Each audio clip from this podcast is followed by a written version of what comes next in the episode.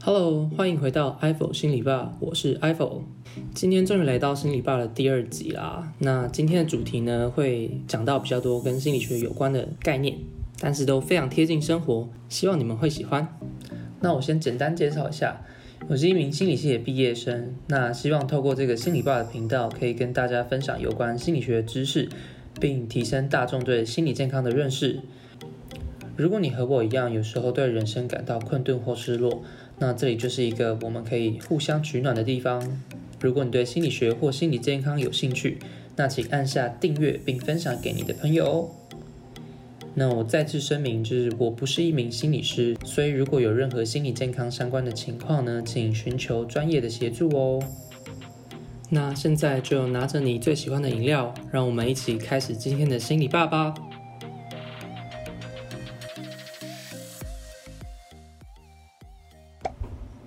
好的，那我们就开始吧。首先，第一个要跟大家分享的概念叫做认知失调。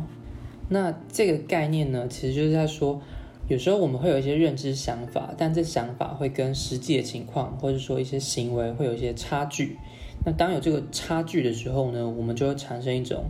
心理上的冲突，或者是认知上的失调的不适感，这样。那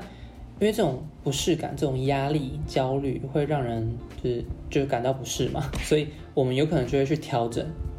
那怎么调整呢？有时候我们就会调整自己的认知想法，消弭这个不适感。举个例来说好了，就是当一个人想要减肥，他觉得我是一个健康的人，我想要减肥，可是他又有一种想要吃蛋糕的心情，一种想要吃蛋糕的欲望，那怎么办呢？这时候就产生一种冲突感啦。我不是应该要减肥吗？我怎么可以吃蛋糕呢？但我又很想吃蛋糕，所以多数时候我们就会调整自己的认知，比如说就觉得其实只是吃一块蛋糕不会怎么样啦，或者说我没有吃很多啦，或者是说就是有些时候会导向一个蛮 蛮失控的结论，就是。我反正也不需要减肥了，我不想，我也不需要，好吗？这样，那最后就是完全改变了自己的态度，以消弭这种不适感。这个认知失调其实还蛮常会在生活当中发生的。另一个跟认知失调有关的概念，就像是说，今天一个人他的工时非常的长，然后工作低薪，但是又非常的劳累，这样。他就会觉得会有一种认知上的不适感，那反而就可能会让他转而相信说，其实我是因为非常热爱这份工作的，所以我才会想继续待在这边。对，这其实也是一种认知失调的概念。那其实生活当中相关的案例、相关的情况呢，比如说像是你非常努力的为了一个目标奋斗，然后你想要达到一个结果，但是你却没有得到这个好的结果。所以有时候就会有一种认知失调发生，就我好想要这个结果，或是我应该可以拿到这个结果，可是我居然没有。那要么就是你可以继续再努力，可是有些时候我们的认知失调的调整方法就是告诉自己说，其实我好像也没有那么喜欢这个东西啦。对，那这样就可以消弭这种不适感。那这个认知失调的概念呢、啊，其实它是背后有一些基础的假设，是说，其实人们对于认知会有一些想要追求一致性、和谐的需求，嗯，希望自我、他人以及事物是可以和谐的共处在一起的。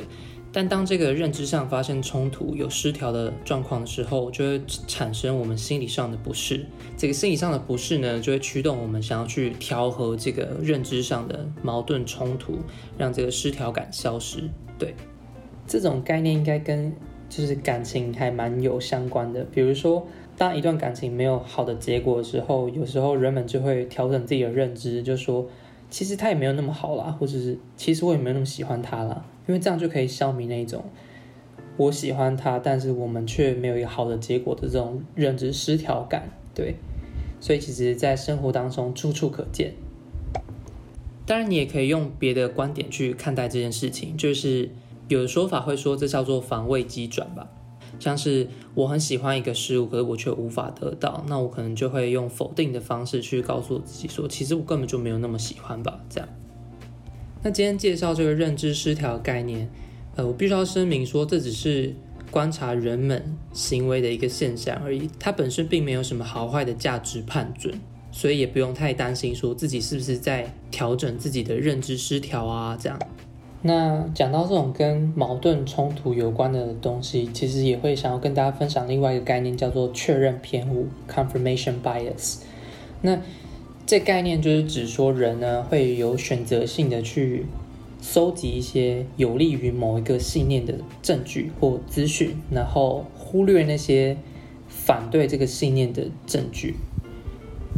举个例来说好了，如果一个人觉得我好像就是不够好，我不被他人喜欢，那么今天如果有一个人对我好像不是很礼貌的时候，我就会觉得，你看吧，这世界大家就是不喜欢我，所以才会这样子，就是对我恶言相向，或是才会对我这么糟糕。可是当一个人今天对你很友善的时候，明明就是反对你的这个信念，就是反对你是不够好，你不不不值得被喜欢这个信念，你有可能会带有偏见的去解读这个讯息，觉得。别人现在对你好，只是因为什么什么什么什么原因，他会对我好，只是因为他有求于我而已，并不是真的喜欢我。那关于这种自我价值的确认偏误，有时候它真的会创造出一些比较极端、比较片面、失真的自我价值理解，听起来真的非常可怕。对，这也是确认偏误真正可怕的地方。那有没有什么是我们能做可以去调整的呢？我自己有一些想法。或许我们可以尝试的方向呢，就会是可以发展更 inclusive、更具有包容性的理解，去看待自己。比如说，去意识到说，我们是人类，所以会有感觉是很正常的，因为会在乎，所以会有受伤的情绪。那在这个难过、伤心、脆弱之余，也希望要记得说，这可能不会是唯一的面向，还是有别的可能性的。尝试拥抱各种可能性，并不是回避问题本身，而是可能可以更跳脱框架的去看，更全面的去看待自己。那前面说的呢，是比较关于自我价值的确认偏误。有时候在生活当中也会有很一般议题的确认偏误。举个例来说，就是有一个人想要说服你说，抽烟并不会不健康，那他可能就会选择性的去找一个亲戚朋友，活到九十岁，他也是每天抽烟，每天两包烟这样子，那他可能就会找到支持这个说法、这个信念的证据来告诉你说，其实有人也是一天到晚抽烟，还不是没得癌症，还不是过得很健康，所以在一般议题的冲突上，也会有这种极化、比较失真的状况发生。那回归到这一集的标题啊，想跟大家讨论的是说，你也有个不安的角落吗？其实就是想问大家说，不知道大家有没有一些对于自己价值有一些比较不安的想法？对，那这些面相呢，有时候是害怕会被他人看见，或是说害怕被他人看见之后没有办法被接纳，没有办法被喜欢。对，那这些概念，这些不安的角落啊，有时候它就可以成为那种。确认偏误非常好的养分，非常好的源头。因为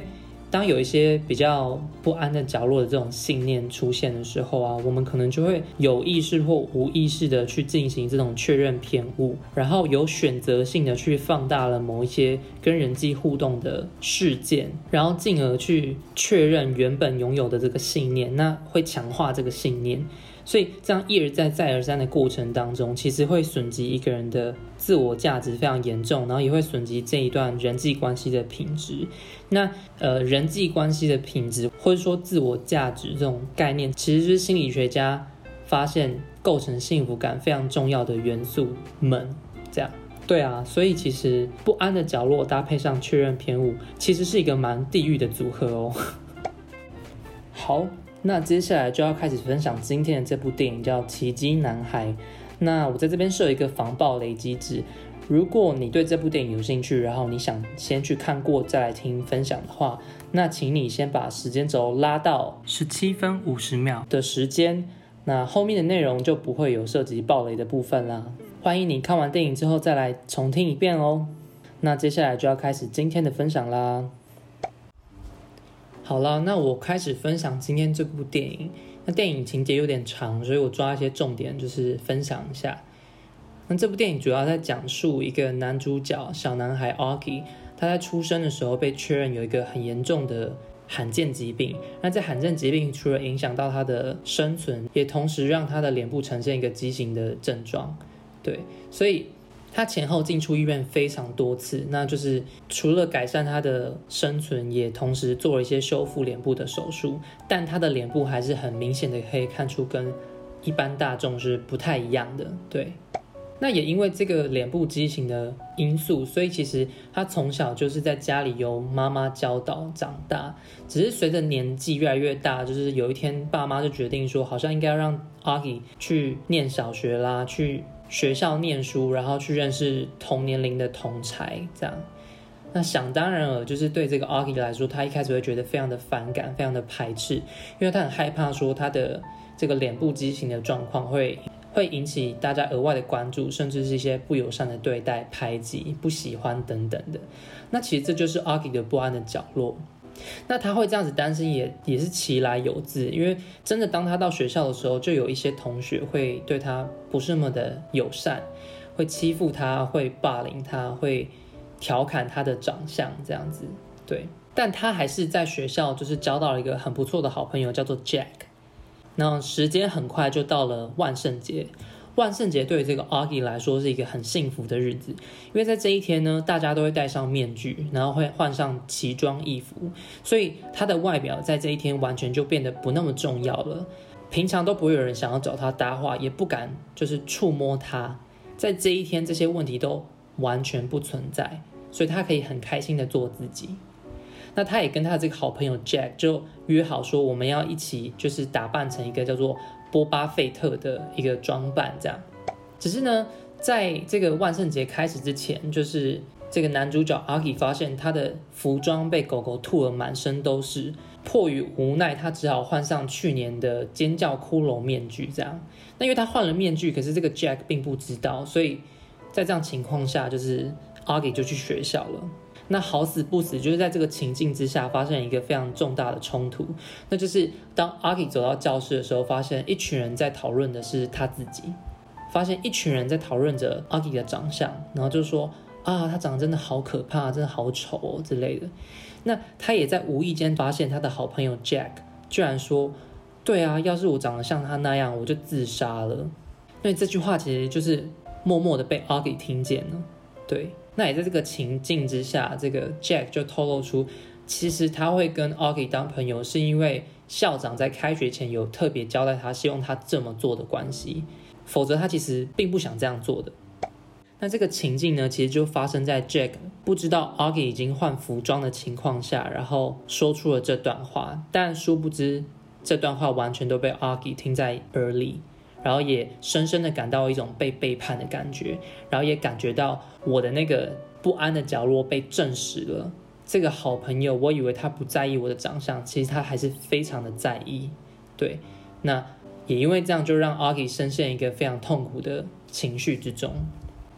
那因为这样的故事发展，所以 Augie 在之后就不太想要搭理这个 Jack。与此同时，在学校餐厅用餐的时候，同学们又开始调侃，又开始欺负这个 Augie。那另外一个小女孩叫 Summer，她出现了。这个 Summer 呢，就主动去接近这个 Augie，就是想要跟她一起吃午餐，想要跟她当朋友。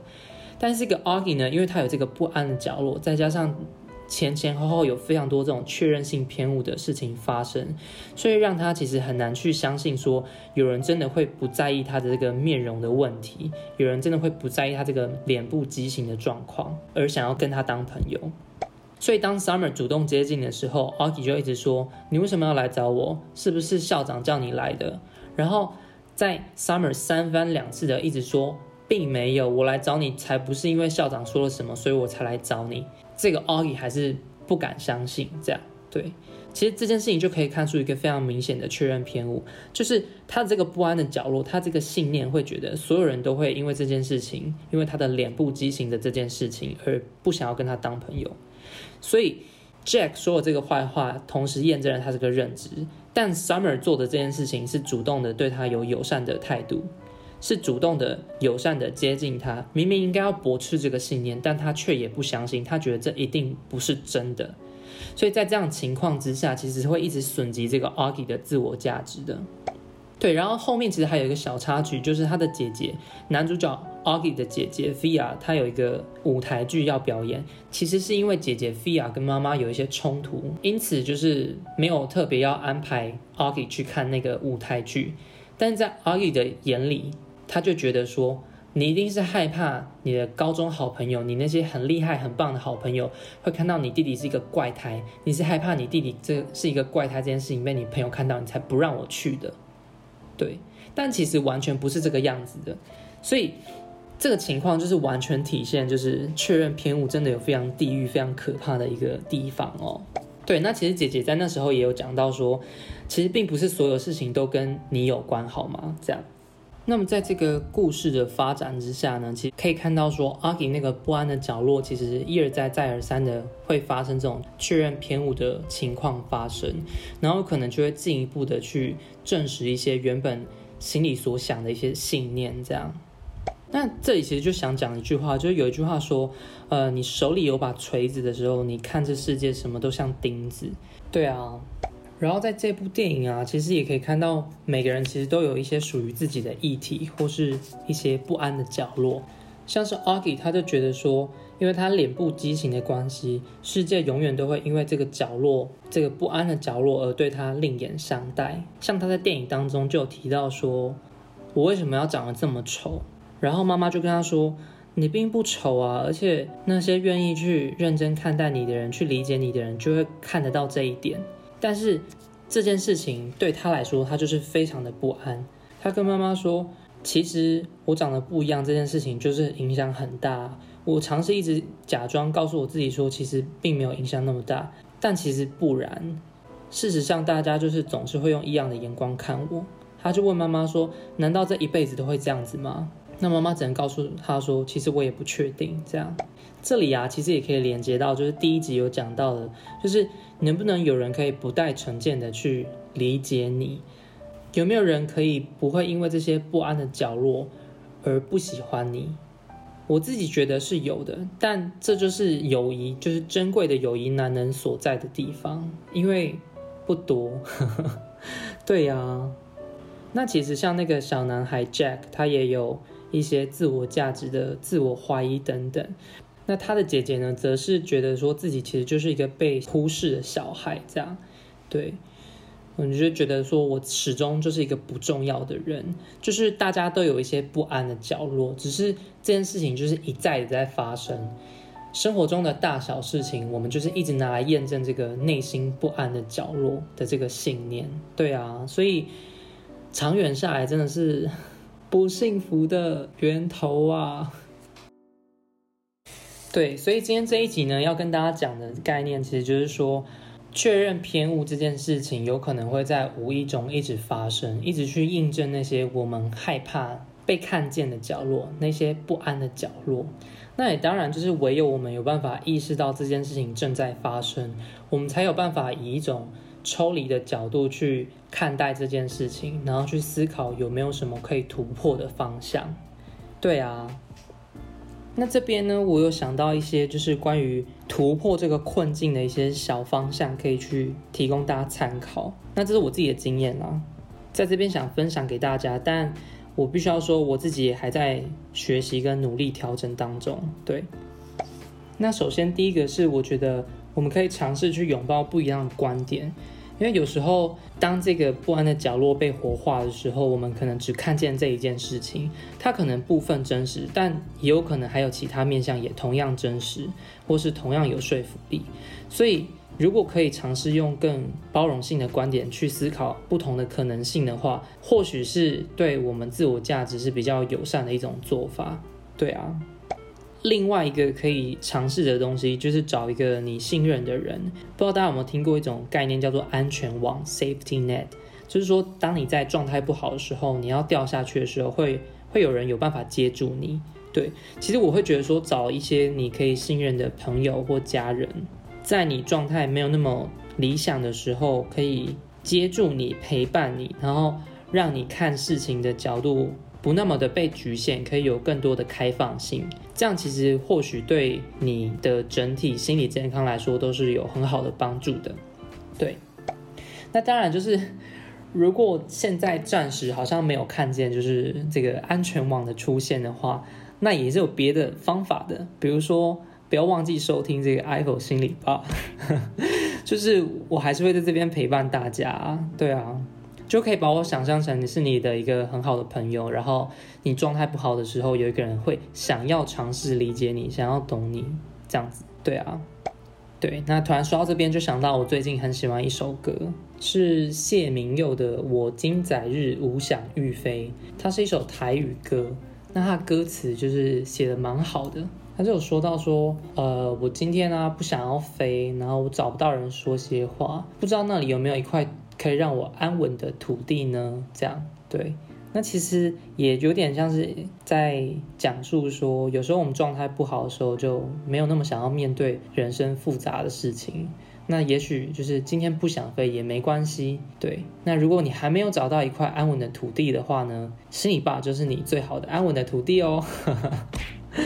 另外啊，如果是像人际关系的议题的话，有一些焦虑，有一些不安的角落，一些信念等等的，那有时候或许可以直接向对方就是求证，去问说对方是不是有这样感受的。也许你获得到答案，或是其实对方并没有那样想。那在这样情况下，其实也可以就是化解你的这个不安的角落的那些信念。对啊。好的，那最后来做一个小总结啊，关于今天讲的这个，你是否有一块不安的角落，以及确认偏误的可怕？对啊，所以其实从电影当中就可以看到这些事情就是一直在发生，然后我们生活当中其实我们也有时候正在进行这件事情，但却没有发现。所以当下次如果你有那种情绪很满、自我价值有点被挑战的危机的时候，就是也许可以就是喘口气，然后缓一下情绪。或许有可能我们只是正在进行这种确认偏误的行为，然后也还有其他种可能性可以说明现在的情况。对啊，我们尝试创造这种缓冲的空间，或许可以更保障自己的心理健康哦。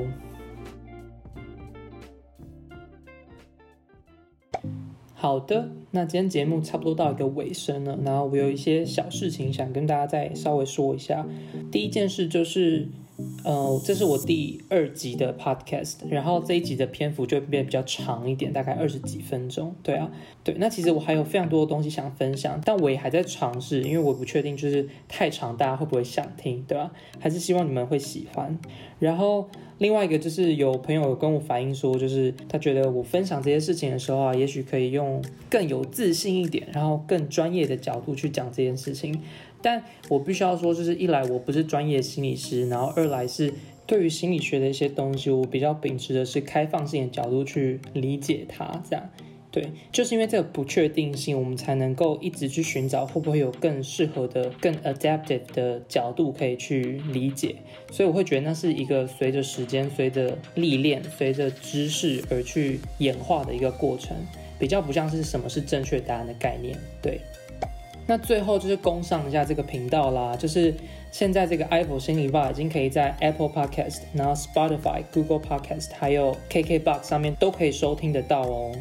如果你今天是使用 Apple Podcast 的听众的话呢，也非常希望你可以在上面帮我五星评分，然后并且留下你的留言，那会是我很大成长的动力。然后另外呢，我也有开设一个 Instagram 的账号，叫做 IVO 心理吧，或是你打。I V O P S Y B A R 就会找得到我的账号。那也欢迎你，如果有一些想法的话，可以用私讯小盒子给我，然后我会再去看一下大家的回馈的。感谢大家！如果你喜欢这个节目的话，请帮我分享给你的好朋友。那下次记得准备好你的饮料，别错过我们下一集 IVO 心理吧。我是 IVO，我们下次见，拜拜。